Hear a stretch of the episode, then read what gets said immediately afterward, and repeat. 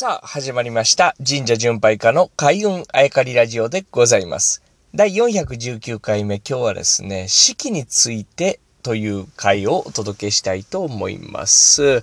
えー、まあ神社巡拝家佐々木優太がですね、神社を1万社以上巡ってですね、さらにま全国の神社旅してですね、まあ全国行かせていただいて、まあそこで一つ答えではないけれど、導き出したもの、それは神とは何ですかと聞かれると、それは四季ですっていうこと。まあこれはですね、えー以前この番組でもしっかりとお伝えをさせていただいたつもりなんですが、まあもう一度ここでお話しますけれども、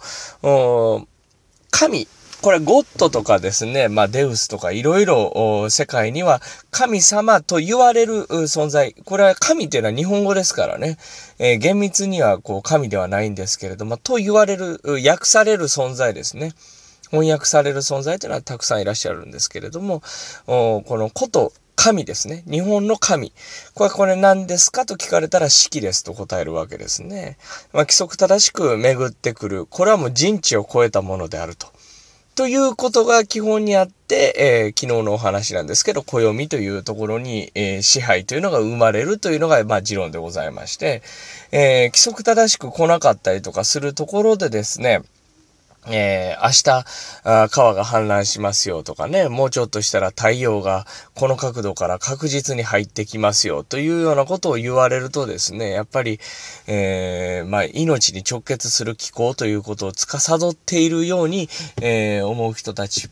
えーそれが、まあ、支配と神に直結するんではなかろうかという話だったんですけれども、今日はですね、四季についてちょっとお話ししたいなと思いまして、えーじゃあこの日本において、神道において神が四季、というところからスタートしているならば、と、僕ちょっと四季について調べてみたらですね、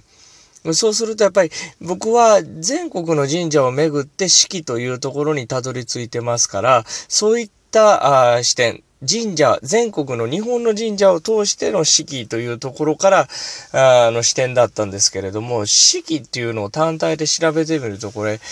意外なことが出てきたんですけど、四季っていうのが明確に訪れる国、国地域って少ないみたいですね。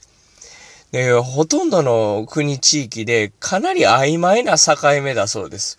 日本で言うと春、夏、秋、冬って明確にイメージできますよね。春はあ桜が咲いてピンクの感じで暖かくって、とね。で、夏はもう真っ赤かな感じでね、太陽とあとは青の海ですか、えー空と白い雲みたいなね。で、秋は落ち葉があって、これ朱色があってとかね。焼き芋。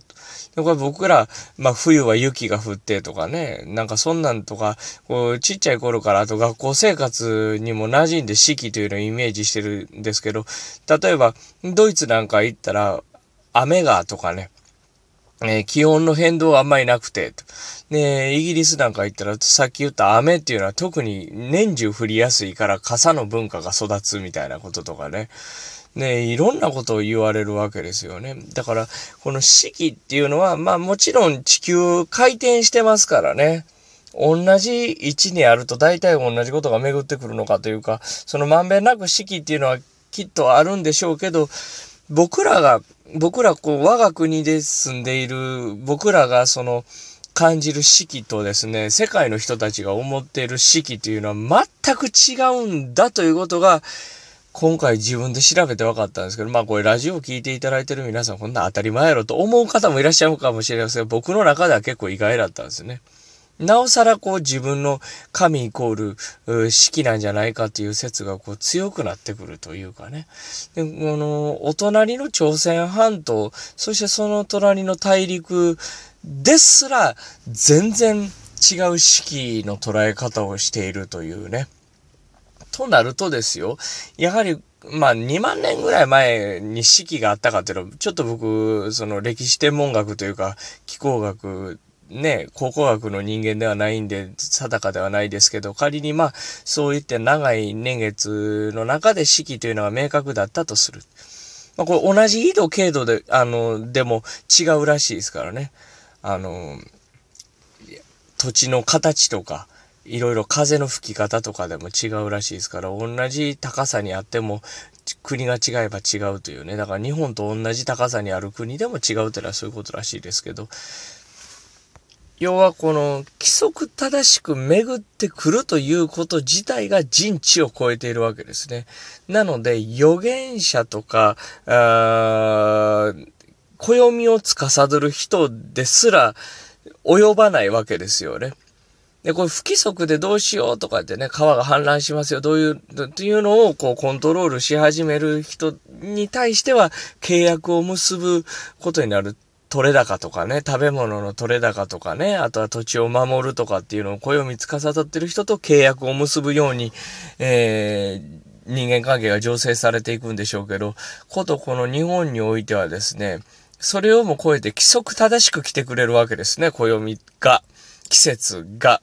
ということはもう人間がですね、それをこう、かじって、えー、先取りしてもですね、その人よりも人知を超えた式の方が明確に来るわけですから、その人が権力を持ちにくいという、う力関係になるんじゃないかなと思ったわけですね。ということで、今日はまあ式というところを調べてみたというお話をお届けしたんですけれども、もうちょっとこのお話続けていきたいと思っております。